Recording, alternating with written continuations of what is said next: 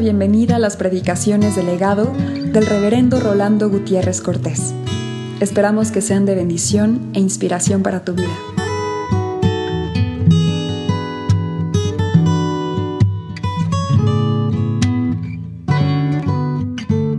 Nuestra visión del hombre es muy sencilla. Nosotros creemos que Dios creó al hombre y al decir que creemos que Dios creó al hombre, también creemos que el hombre como criatura es responsable ante Dios. Y al afirmar que el hombre como criatura es responsable ante Dios, asumimos que cuando el hombre no hace caso de la voz de Dios, está fallando.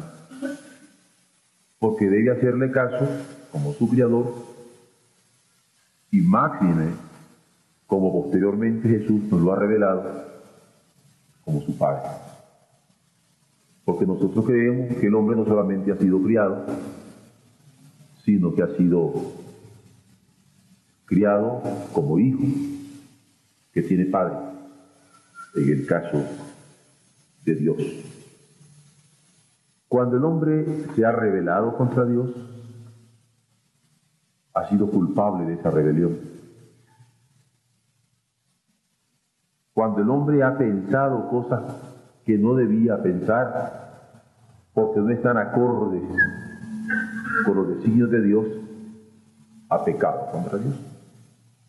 Cuando el hombre ha sentido cosas que no están acordes con los planes de Dios, ha pecado contra Dios. Cuando el hombre ha decidido en forma desacorde con el Señor, ha pecado contra Dios. Cuando la estructura entera del hombre no ha estado en sintonía con el designio de su voluntad, lo designamos como pecado. Como que ha manchado su mente, como que ha manchado su corazón, como que ha manchado su vida. Porque ha fallado al propósito eterno de Dios. Y ese pecado, esa rebeldía o esa ligereza, es algo que el hombre no puede limpiarse por su propia posibilidad. Si yo ya pensé un mal pensamiento, un inadecuado pensamiento, teniendo como paradigma, como modelo los designios del Señor, yo no puedo desandar sobre ese pensamiento. Yo no puedo limpiarlo como que si fuera un pizarrón donde voy a borrar, borrón y cuenta nueva. Ya lo pensé y es más, ya lo dije peor. Si yo tuve un sentimiento inadecuado, yo no puedo quitarme ese sentimiento inadecuado. Lo tuve. Y soy responsable de ese sentimiento. Y en el fondo tampoco puedo, como con un borrador y un pizarrón, borrar ese sentimiento y decir nunca lo tuve.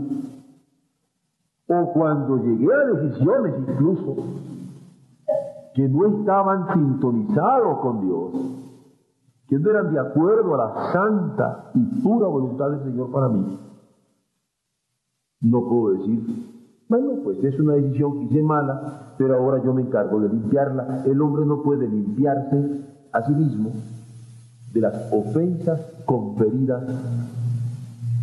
a su Creador, a su Padre, a su Dios.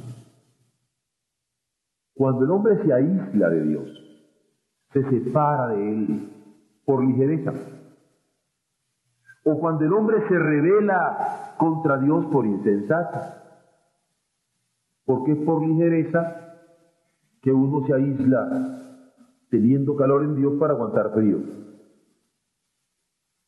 Y es por insensatez que uno se revela ante el Padre soberano y bueno, va a andar como limosnero, teniendo a alguien que le cuide.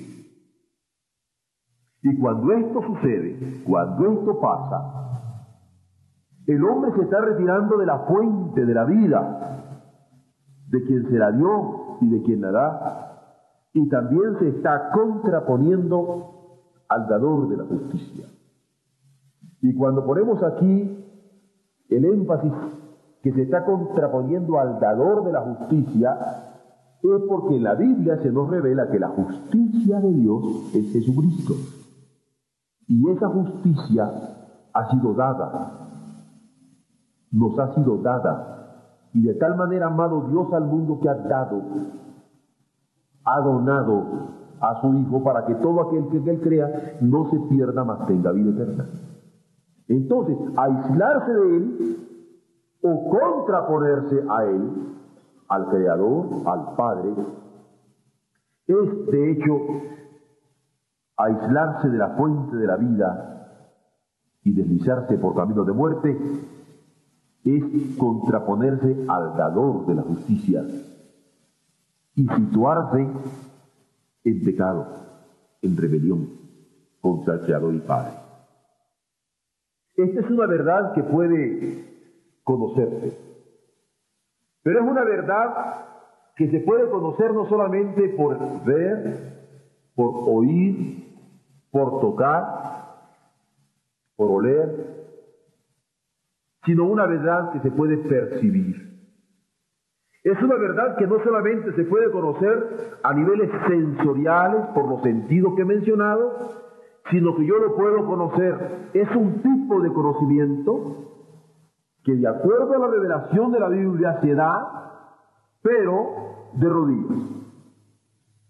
No es por leer un libro, no es por escuchar a un maestro, no es por aprender a despejar una serie de problemas y a usar determinados artificios para llegar a un resultado como el caso de las ciencias matemáticas. No. Este es un conocimiento que se percibe en una posición determinada de rodillas. Se percibe de rodillas frente al Jesús del Calvario, porque allí se ha querido revelar el Padre plenamente en la encarnación que estamos celebrando que es llamado Jesús. Pero un Jesús que no solamente nace pobremente y vive con todas las limitaciones, sino que va a llegar hasta el Calvario, con una serie de incidentes que se registran en los Evangelios, pero que al llegar al Calvario nosotros vamos a verlo en plenitud en su vaciamiento total. Esta verdad de Dios se puede conocer por esa percepción que de rodillas se tiene del Jesús del Calvario. Y cuando estamos ante Él, tiembla el alma que ha recibido el hálito de vida de parte de Dios y se sabe creado por Él y se sabe sustentado por Él y tiembla mientras los ojos obedecen porque dice, pero ¿quién soy yo para ser objeto de tanto amor de mi Criador, para ser objeto de tanto amor de mi Padre, para ser objeto de tanto amor visto en el sacrificio de este Hijo bien amado que ahora está colgado en el Calvario.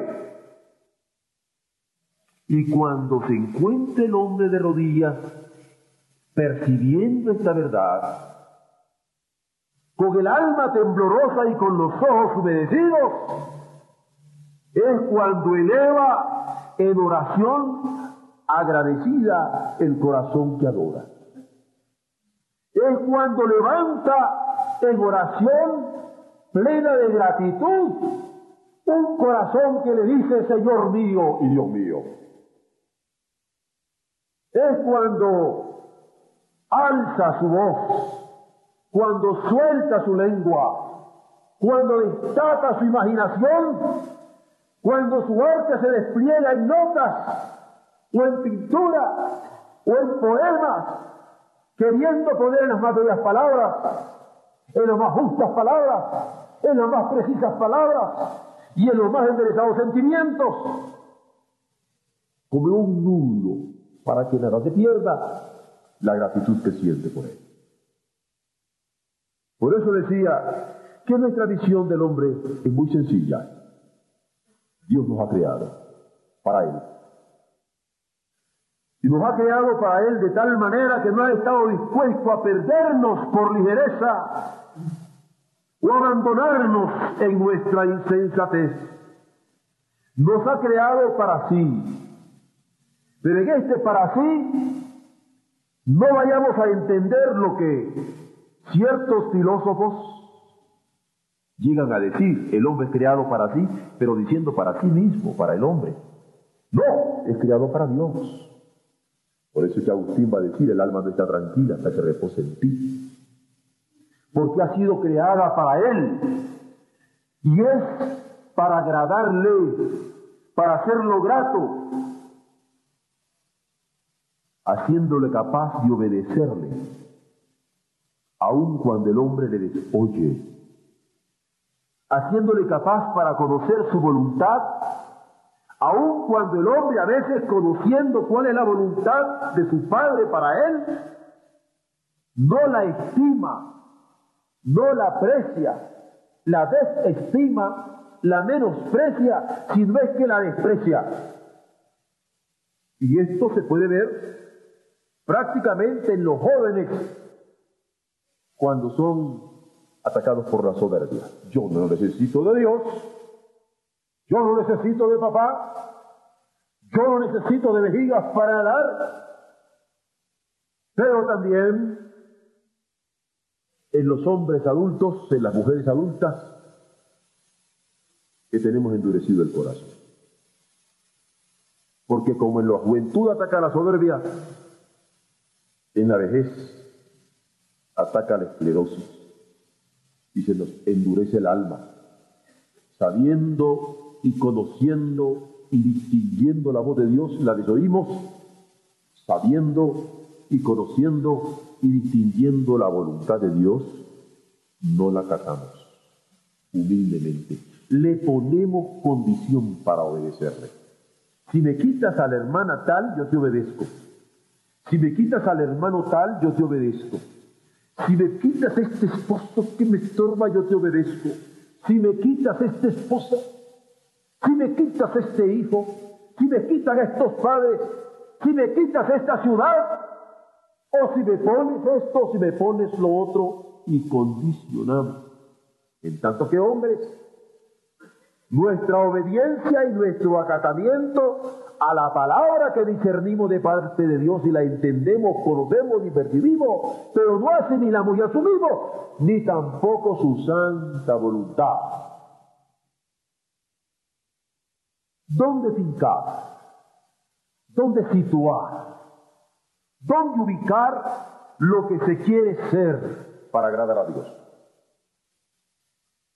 Porque si en un momento dado, convencido de que nuestra visión del hombre es tan sencilla y nos damos cuenta que Dios nos ha creado, que Dios nos quiere para sí, que se revela en su palabra y nos hace conocer su voluntad, y dando por contado que ni queremos actuar por ligereza, ni queremos actuar por soberbia, sino que queremos hacer la voluntad del Señor, donde fincar, donde situar lo que queremos ser para agradarle, sino en la revelación que Él da para cumplir sus designios a cada instante.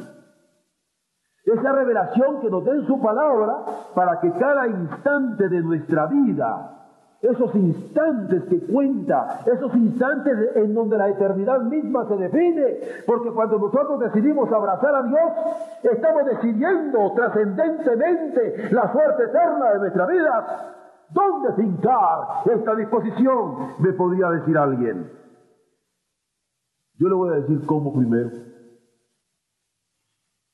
Porque el dónde va a quedar muy claro al final de esta mañana con la ayuda del Señor. Pero ¿cómo? Me parece que es el problema que muchas veces nos encontramos. Y ese cómo es lo que se nos ha estado revelando domingo tras domingo al estar considerando los proverbios. Cuando se nos llama a temer a Dios. Porque solo con el temor de Dios es que se destaque en este libro, es como podemos darnos cuenta de la sabiduría de Él y ansiarla y quererla y abrazarnos a ella y apropiárnosla. Porque solamente por este temor Cuando nos acercamos con este temor a lo que es Dios, es que se reconocen nuestras limitaciones humanas y nos damos cuenta que somos limitados y que en cualquier pequeño rato nosotros podemos fallar y es cuando nos postramos con el alma también postrada ante esta trascendencia divina que es capaz de poner un toque de eternidad sobre nuestro corazón. Un toque de eternidad sobre nuestro corazón.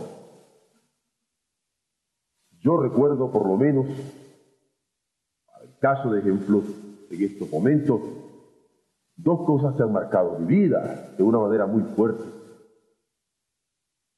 a niveles de vida. La primera fue el 25 de abril de 1955, cuando yo conocí a mi esposa.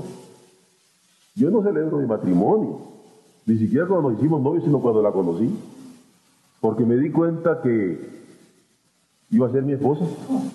Ella no lo sabía, pero yo sí. Aquel encuentro cambiaba totalmente mi vida. Dejaría de ser soltero. Y qué bueno. Me iba a casar con ella. Qué bueno. Me iba a cambiar totalmente. En esa ocasión de mi parte. Pero otra ocasión que yo recuerdo muy bien fue una vez que abrí la puerta de mi casa cuando alguien me golpeó. Golpeó la puerta de la casa y me dice, el reverendo Gutiérrez, le digo para sentir a usted.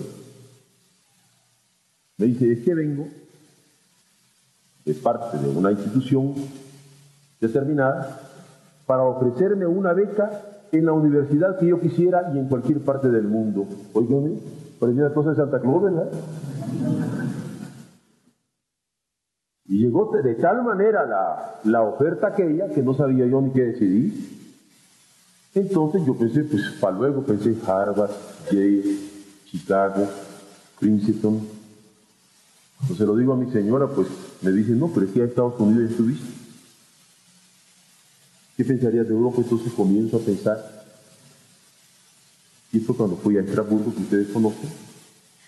Y hay una decisión que en un momento dado voy a hacer, que va a cambiar totalmente mi visión, mi ministerio, mi entrega al Señor, una serie de cosas. Porque son elementos que se llaman instantes. Es un instante de trascendencia, en donde las cosas pueden ir hacia abajo o pueden ir hacia arriba. Yo creo que esto es fácil de entenderlo, ¿no es cierto? Que hoy podemos estar acá y haber abierto el corazón a Dios puede cambiar totalmente la vida y de ser un borracho convertirse en sobrio y de ser un perdido convertirse en un sensato y de ser un esclavo de la droga convertirse en un hombre estructurado y de ser un hombre lacra de la sociedad convertirse en un hombre que sirve, en una mujer que sirve, de ser un candidato para el infierno, de ser un redimido para el reino. Esto es lo que yo quiero decir. Cuando nosotros tenemos la capacidad de reconocer nuestras limitaciones, pero postramos nuestras almas ante las posibilidades de trascendencia divina, porque Dios toca nuestros corazones con toque de eternidad, como dice el Eclesiastés, y al tocarnos con toque de eternidad cambia nuestra visión, nuestro presente y nuestro futuro. Pero para ello hay que contar con Dios. Porque hay que contar que lo que Él quiere para nosotros como nuestro Creador, que lo que Él quiere para nosotros como nuestro Padre, que lo que Él quiere para nosotros como alguien que nos ama hasta lo sumo, es lo mejor. Y hay que creerle. Ojo, no he dicho hay que creer, nada más. Hay que creerle. ¿Por qué lo dice? ¿Por qué le invita? ¿Por qué Él nos quiere? Porque Él lo dirige.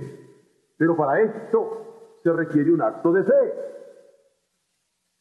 El requerimiento es un acto.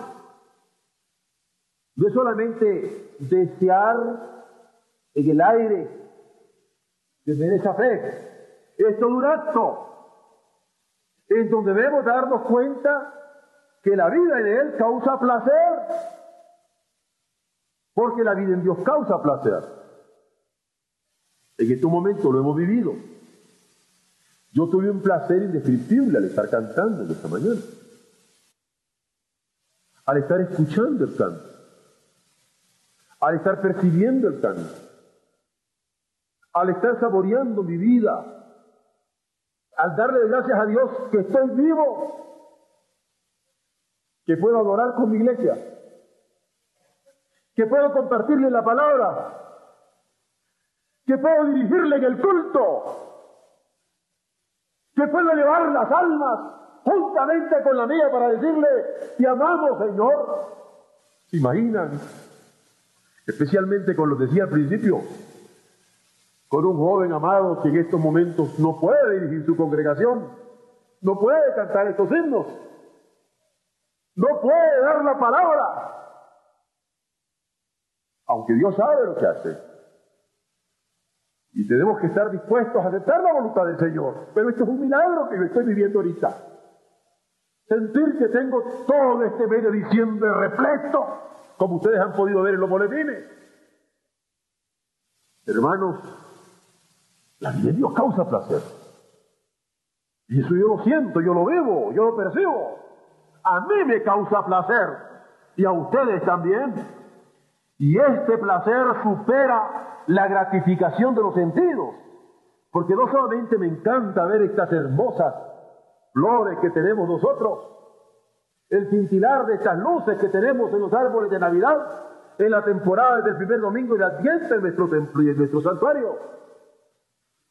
Que es una gratificación, no solamente mis oídos con la música, todo lo que respira a mi alrededor me causa alegría y felicidad pero supera la gratificación de mis sentidos y produce un gozo que me fortalece, una utilidad que sobrepasa los intereses materiales y que es posesión que satisface, si es que estamos cumpliendo su santa voluntad.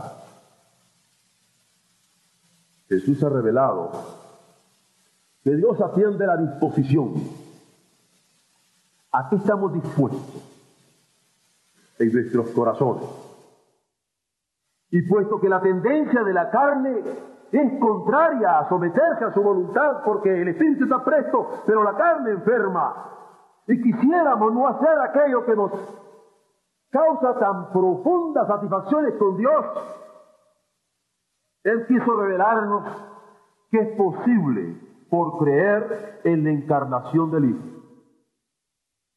Porque cuando mi carne me quiere aislar de Dios o contraponer a su voluntad, cuando mi carne quiere que yo me revele contra sus designios, porque me siento herido en el amor propio, o porque me siento atraído por otras cosas que no son del mismo Dios, entonces Él pone la posibilidad de integrarme a Él de nuevo al creer en la encarnación del Hijo que obedeció hasta la muerte y muerte de cruz. Adán no obedeció, pero Jesús sí. Porque Adán no hizo la voluntad del Padre, pero Jesús sí. Porque Adán puso oídos al engañador, pero Jesús puso sus oídos sintonizados al Padre. Entonces yo no tengo por modelo a Adán, sino a este segundo Adán que se llama Jesús.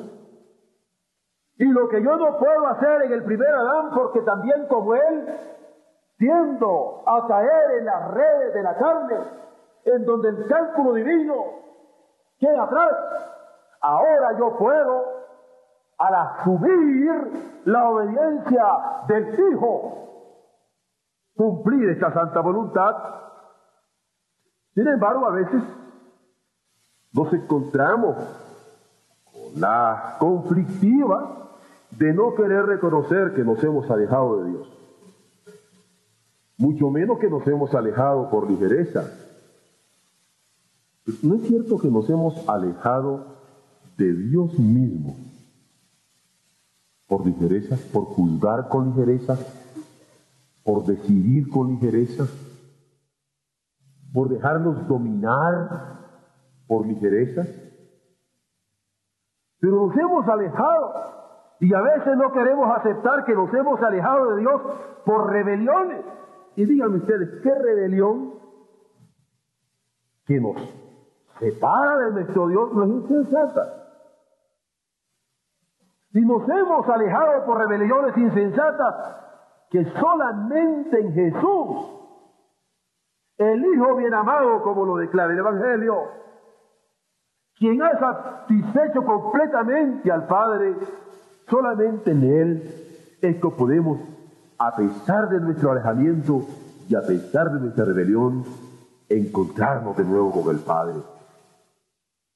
Reconocer esta verdad que nos hemos alejado, reconocer esta verdad que nos hemos revelado, reconocer esta verdad que hemos actuado con, con ligereza o con insensatez, reconocer esta verdad es parte de la verdad, porque la verdad de Dios que nos permite reencontrarnos con Él al abrazarnos de Jesucristo, es la otra parte que nosotros requerimos asumir en esta hora.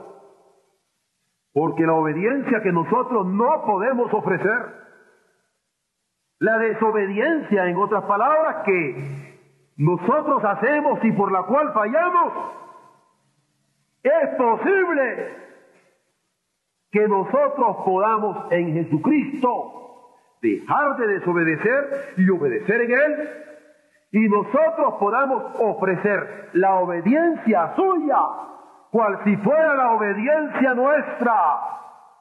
Porque esto es lo que nos ha ofrecido Dios por su misericordia que lo que nosotros no hemos podido hacer, en el Hijo es posible que lo hagamos si nos abrazamos a Él por la fe. Este es el acto que se requiere. Es un acto para alcanzar la vida en Dios. Es un acto que nos es ofrecido por gracia, en donde la justicia perfecta del Hijo, que nos es imputada como nuestra, está al alcance por nosotros, por solo abrazarnos a Él. Yo no puedo, Señor, yo no puedo, Padre mío, pero bendito sea, porque me permites que en tu Hijo yo sí pueda acercarme a ti, en sus méritos y en su victoria. Claro que esto nos lleva al sentimiento de limpieza, porque con la limpieza de Cristo es que nos acercamos, pero es una limpieza inmerecida. Es acto de fe que debe ser comprendido por nosotros primero, porque lo que nosotros no podemos hacer, Él lo ha hecho por nosotros. Pero gloria a Dios, que no solamente lo ha hecho, sino se ha permitido ponerse al alcance nuestro por la fe. Pero segundo, porque la culpabilidad en que nos sentimos envueltos y experimentamos al mismo tiempo, Vamos a saber los sabores de los alcances inescrutables del perdón en que se sustenta el compromiso eterno de nuestro vivir. En vez de sentirnos culpables, nos sentimos perdonados. Perdonados en Él. Perdonados por Él. Perdonados por su muerte. Perdonados por su obediencia. Pero se requiere ese acto de fe. Dios nos dio a Jesucristo para que lo que Adán no pudo cumplir, Jesucristo lo cumpliera. Y para que lo que nosotros no podemos cumplir, en Cristo nosotros podamos cumplirlo. Ese es el acto de fe, donde no solamente contemplo a Jesús, conozco a Jesús con mis sentidos, sino percibo en Jesús la gracia soberana de Dios al alcance de mi vida y me tomo a Él y tengo vida eterna. Es acto de fe. No es posible por nuestras propias capacidades, porque por gracia somos salvos por esta fe. Pero esto no es de nosotros, es don de Dios, dice el apóstol. Por eso es que este acto de fe requiere que contemos con Dios. Y cuando leemos en el proverbio que estamos considerando, ¿quién podrá decir yo he limpiado mi corazón, limpio estoy de mi pecado. Y nos tomamos y nos metemos en esa interrogación. Como cristianos, podemos entender ante nuestro Creador y Padre, nuestro amoroso Creador y Padre, nuestro amoroso Padre Creador, que por su gran misericordia y gracia, Él nos permite tener este acto de fe, por la palabra de su Evangelio que, escuchamos, que nos ha sido predicada y que ahora también nosotros compartimos, pero podemos alcanzarlo por él. Pero también se requiere creer en el poder de Jesús. ¿Qué significa esto? Yo creo que por lo menos debemos adentrarnos con una serie de preguntas. La primera es, ¿queremos creer en Dios? ¿Queremos creer en Dios?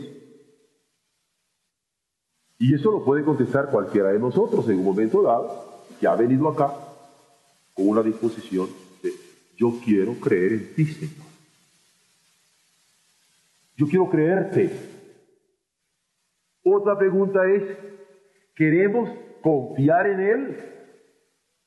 Y creo que también no la podemos responder y decir, Señor, yo quiero confiarme a ti y quiero confiar en ti. Pero, en tercer lugar, queremos aceptar, sin embargo, que nuestras tendencias carnales, este Dios a quien venimos queriendo creer y en quien venimos queriendo confiar, las ha asumido esas tendencias carnales en la encarnación de su Hijo porque todas nuestras tendencias carnales, Él las ha querido asumir allí. Y su verbo creador se ha hecho carne, que es lo que celebramos en esta Navidad. Él ha querido asumir para ofrecernos que en su obediencia, que en su sacrificio, nosotros tengamos la posibilidad de obedecerle a Él y de darnos en sacrificio también a Él por ese acto de fe que yo decía. Y así como se requiere ese acto de fe, se requiere creer en el poder de Jesús. Porque el poder de Jesús nos muestra cómo el Señor sobrepujó la fuerza del pecado. Porque el pecado nos corroe, nos carcome. El pecado nos jala, nos tira, como un cáncer que nos está matando por dentro. Pero cuando el pecado creció, ha sobrepujado la gracia de Dios y nos ha dado a Jesucristo. Y el poder de Jesús nos es dado para sobrepujar esta fuerza del pecado y esa fuerza de Jesucristo nuestro Señor está a nuestro alcance. Y él no fue vencido por las ligerezas. El diablo hubiera querido que corriendo cuando le estaba ofreciendo todo, si le adoraba, se olvidara de su padre. Pero el Señor no anduvo con pies ligeros. Jesús no cayó en ligereza. Jesús no actuó con rebeldía contra su padre. Jesús, por el contrario, consideró su palabra Jesús asimiló la voluntad del Padre. Jesús asumió su propósito de redención hasta llegar a verter sudor como gota de sangre, nos dice el Evangelio cuando él estaba en el Getsemaní. Pero cumpliendo y asumiendo la voluntad del Padre, y tuvo poder para vencer la tentación, tuvo poder para vencer la carne, tuvo poder para vencer al diablo, tuvo poder para mantenerse obediente, tuvo poder para mantenerse fiel a los propósitos de Dios, su Padre, que es algo que cada uno de nosotros necesitamos. Porque por nosotros mismos no podemos. Es algo que cada hombre necesita, porque por sí mismo no puede obtenerlo. Y el Señor sí lo obtuvo y obedeció hasta la muerte. Ahora, claro que esto le costó. Esto le costó enfrentarse al diablo, enfrentarse a las tentaciones, enfrentarse a la carne. Por eso nos dice la carta a los hebreos, fue en todo tentado, pero sin pecado. Esto le costó. Y le costó sangre. Y bien hubiera podido decir el Señor, ya derramé cinco gotas. Ya es suficiente, ¿no? Ya derramé 25. Ya llevo eh, un cuarto de sangre de mi cuerpo. Ya llevo la mitad de mi sangre. Toda, cada gota de sangre, cada gota de sangre que le costó a Jesús fue para probar, fue para sostenernos, fue para que en su poder de gloria nosotros tuviéramos posibilidad de vencer la carne, de vencer las tentaciones, de vencer al diablo, de vencer nuestra tentación adámica, de ligereza y rebeldía, y ofrecernos la posibilidad de ser agradables a su Padre. Y en cada una de sus gotas, por eso, Él reveló que es posible para el hombre ser salvo de toda maldad y limpio de todo pecado que es posible para el hombre no tener la misma suerte del primer Adán, que es posible para el hombre no tener la suerte de la maldad que lo acosa y del pecado que lo subyuga. Y sin embargo, de acuerdo a la revelación de la Escritura, una sola condición nos es dejada. Se requiere creer en ese poder suyo se requiere confiar que lo que él hizo basta para tener el perdón de su Padre. Se requiere aceptar que no solamente la bondad del Creador, sino también su amor de redención ha sido dada por nosotros para que todo aquel que en este Hijo bien amado crea, no se pierda, mas tenga vida eterna. ¿No les parece insondable la palabra de Jesús que dice, ¿Cree solamente? Pero ¿cómo, Señor? ¿No quieres que haga esto y esto otro y este otro y que haga este tipo de mandas y este tipo de votos? ¿No cree solamente? ¿No les parece insondable? ¿Cree solamente? O cuando está con sus amigos en Betania, ante la muerte de Lázaro y en la angustia de una hermana, al decirle, hija, no te he dicho que si creyeres, no te he dicho que si creyeres, verás la gloria de Dios. Y esta era una verdad íntima dicha por el Verbo hecho carne en Jesucristo. Es una verdad íntima y no obstante una verdad eterna en cuanto la creemos, en cuanto confiamos en ella, en cuanto la aceptamos. Es una verdad que se torna en un acto de trascendencia para el hombre, porque cuando cree pasa de muerte a vida. Cuando cree pasa de condenación a salvación. Cuando cree pasa de culpabilidad a vida perdonada y en responsabilidad que reconoce que nosotros le amamos a Él porque Él nos amó primero. Y puesto que Jesús ha revelado que Dios atiende la disposición del corazón, y nuestros corazones pudieron haber venido en esta hora queriendo creer en Dios, queriendo confiar en Él, queriendo aceptar que nuestras tendencias carnales nos han llevado por situaciones de pecado, pero queremos ahora la posibilidad de obedecerle solamente en el Hijo que nos ha dado. Puesto que Él atiende esta disposición de nuestro corazón, ¿por qué no querer creer ahora en Él? Que no desea la perdición de nosotros, sino que alcemos a Él sus ojos y vivamos.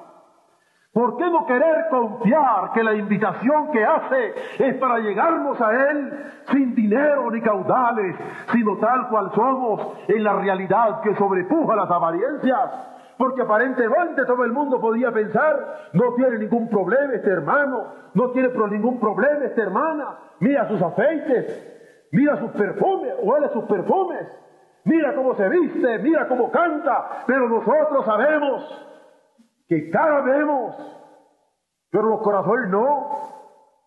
¿Por qué no querer creer? ¿Por qué no querer confiar?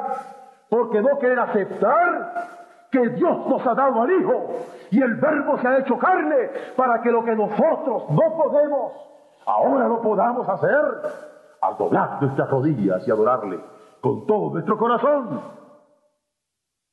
Es necesario saber acercarnos a nuestro Padre asumiendo el sacrificio del Hijo, que es posible apropiárnoslo en este glorioso acto de fe, pero en el que requerimos que el poder de Jesús sustituya nuestra impotencia, que la santidad de Jesús sustituya nuestra pecaminosidad, que la pureza de Jesús sustituya nuestra culpabilidad. Por eso, ¿por qué desesperarnos? Si Dios ha puesto esta decisión en nuestros corazones y en esta mañana hemos venido y el mensaje que tiene para nosotros es que podemos contar con Él. Y que cuando la palabra nos ha increpado diciendo, ¿quién podrá decir, yo he limpiado mi corazón, limpio estoy de mi pecado?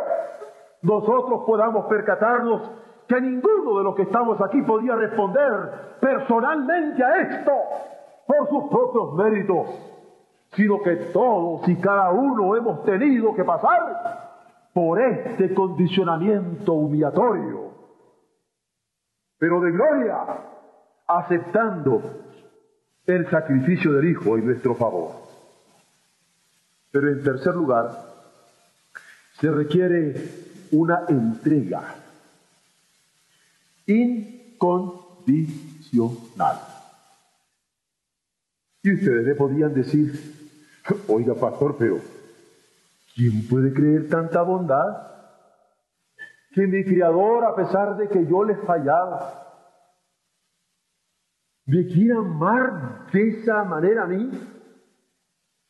Que mi Padre, a quien le he revelado y contra quien me he revelado abiertamente, me puede amar de esa manera. ¿Usted podría explicármelo? Permítame decir. Gracias a Dios soy profesor de lógica. Pero esto no es racional. Por eso esto no lo entendemos. ¿Cómo entender que alguien perdone a quien le mata? ¿Cómo entender que alguien perdona a quien se aprovecha que está crucificado en la cruz para escupirle y denostarlo y ofenderlo? ¿Cómo entender? ¿Cómo entenderlo? No lo podemos entender. Esto no es racional. Yo no puedo entender esa bondad. Claramente no lo puedo entender. O alguien me podría decir, ¿acaso merecemos tal sacrificio, pastor? Yo merezco que Dios mismo al hacerse carne quisiera ofrendarse por mí, por mí, ¿y de dónde? La verdad es que no. Y es lo que dice el apóstol. Pero Dios, el verbo es extraordinario, dice, pero Dios encarece, encarece su amor para con nosotros, siendo aún pecadores indignos. Cristo muere por nosotros, porque tampoco lo merecemos. Y es por fe la única manera que podemos responder a esta revelación no es por nuestra razón, no es por nuestro entendimiento, sino con una entrega que se incline repitiendo el eterno pasaje del Evangelio, que me parece una contradicción, que me parece una paradoja, pero que me parece una verdad existencial. Creo, Señor, pero ayuda a mi incredulidad. Porque me carcome la incredulidad. ¿Cómo creer tanto amor? ¿Cómo entender santo sacrificio? Pero es como debemos llegarnos. Por eso he hablado que se requiere no tu razón, no tu entendimiento, no tus bienes, no tus caudales, sino ese acto de fe. Aunque tengas que decir, al haberte encontrado con el poder de Jesús, este creo, pero ayuda a mi incredulidad. ¿Cómo explicarnos? Resistir tanta bondad. Porque a veces hay personas que logran darse cuenta de la bondad de Dios, pero la resisten. No quieren doblar sus rodillas. No quieren adorar a Dios. No quieren reconocer su sacrificio. No quieren asumir la vida, la muerte y la resurrección del Hijo. No quieren y se resisten. ¿Cómo entenderlo? Porque tenemos que estar aprisionados toda la vida, condenados a muerte toda la vida, y no a una muerte física, sino eterna. Y no entender, sino resistir tan grande amor del Padre. ¿Cómo? Esto para mí se me hace más irracional, duro, burdo, testarudo, difícil. ¿Cómo entenderlo? ¿Cómo atrevernos a dar espaldas a este sacrificio, rehuyendo su mirada de amor que nos está inquiriendo, como cuando él andaba en el paraíso buscando a Adán. ¿Cómo darle espalda cuando él está dando su palabra que busca? Como a Caín cuando le dijo, ¿dónde está tu hermano? Pero él lo rehuía. ¿Cómo entender que la invitación suya a la obediencia y a los designios de su padre quedamos también nosotros rehuirlos. Es más, ¿cómo entender, diría yo, con mayor razón, que esos brazos extendidos de la cruz, que nos destacan la inmensidad de un amor que nos dice, venid a mí los que estáis trabajados y cargados, que yo os haré descansar, ¿cómo resistir esos brazos extendidos en nuestro favor? Esto es más difícil para mí entenderlo, porque no puedo entender tanta rebelión. Hay insensatez originaria cuando queremos escondernos de la mirada del Señor como Adán en el paraíso. Hay insensatez inconsciente ahora cuando queremos desoír sus interrogaciones sobre nuestros actos. Pero en tercer lugar, hay insensatez trágica cuando volvemos la espalda como aquel joven rico que no escuchó la invitación que le hacía Jesús. Yo creo que ninguno de nosotros quiere rehuir la mirada de Dios como Adán, ni desoír la palabra de Dios como Caín, ni darle la espalda a la invitación de Jesús como aquel muchacho bello a quien Jesús tuvo que quedar tristemente mirando mientras se alejaba de él.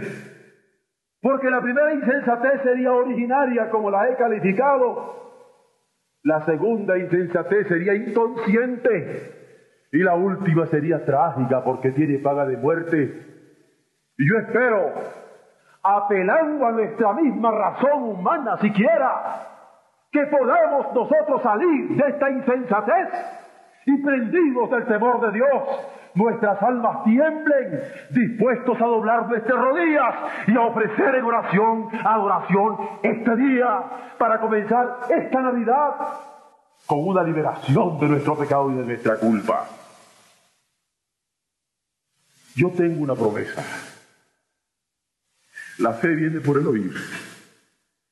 Yo tengo una promesa. La fe viene por el oír la palabra de Dios. Yo tengo una promesa y yo no quiero fallarle a mi Dios en hacer ver que este verbo que se hizo carne es por ti, a como ha sido por mí. Yo tengo esa promesa y es por eso que si lo que quisieras es que yo llegue a tu oído y te susurrara, hermano, asume a Jesucristo. Yo quisiera decírtelo con las palabras más dulces de que yo pudiera ser capaz.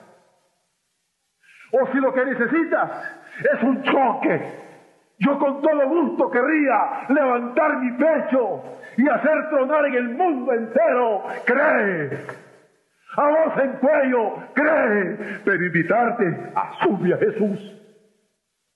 O si acaso yo pudiera ser músico, o pintor, o poeta, ponerte en imágenes y en notas y en melodías, cree Cree, porque el que cree en el Hijo tiene la vida, mas el que no cree en el Hijo no tiene la vida, sino que la ira de Dios está sobre él. Yo quisiera recordarte que como en Adán se nos revela que la sangre de Abel fue la que subió hasta la mirada de Dios, porque la sangre de Abel clamaba por la de su hermano. Yo quisiera decirte que como en el campo de pasaje del desierto, cuando el pueblo va rumbo a la tierra prometida, cuando se van a dar sacrificios de machos cabríos y de toros, y en la historia de Israel el Señor va a poner todos estos sacrificios, y eran sacrificios buscando el perdón de Dios, y esos sacrificios clamaban por el perdón del pueblo. Yo quisiera decirte que ahora no solamente hay una sangre de Abel que clama, o una sangre de sacrificio que clama, sino que te estoy hablando de la sangre del cordero sin mancha y sin contaminación que está clamando, está orando, está impetrando en el trono de la gracia por ti y por mí. ¿Cómo vamos a celebrar que el verbo fue hecho carne sin estar cobijados por esa sangre del cordero? ¿Cómo podríamos celebrar este glorioso nacimiento sin saber su significado profundo? ¿Cómo podíamos celebrar esta Navidad sin darnos cuenta que a la pregunta de los proverbios, ¿quién podrá decir? Yo he limpiado mi corazón, limpio estoy de mi pecado. Hay respuesta en esta nueva posibilidad eterna que Dios nos ha dado en el Hijo. El poder del pecado que se manifiesta por la muerte ha sido vencido por Jesús. El poder del pecado que se manifiesta en nuestras carnalidades ha sido vencido por Jesús.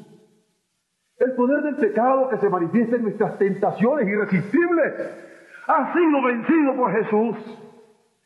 Y en la resurrección de la vida, cuando Él es levantado de los muertos, se ha manifestado que no solamente tiene poder sobre el pecado, sino tiene poder sobre la paga del pecado.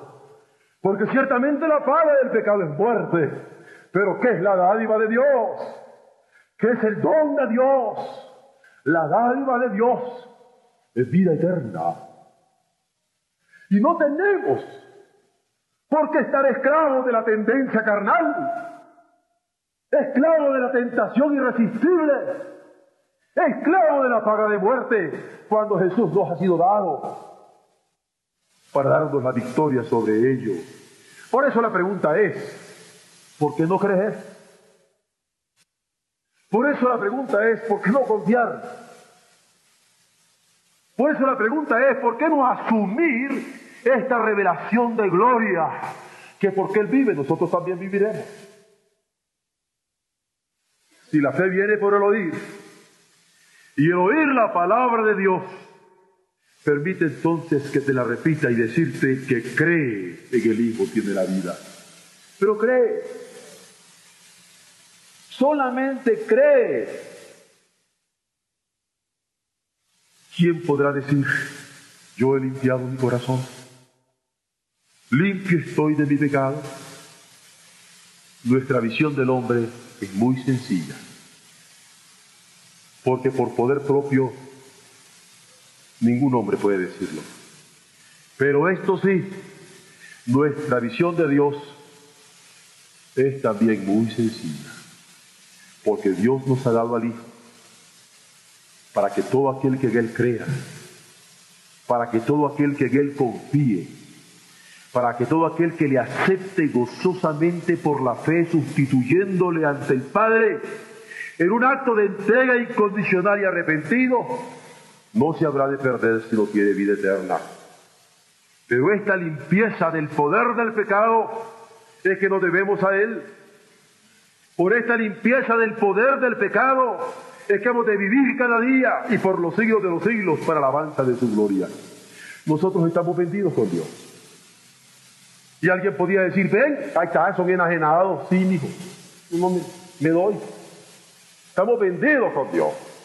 La palabra lo dice claro, comprados sois por precio. Y ha sido de sangre. Yo no me avergüenzo de eso.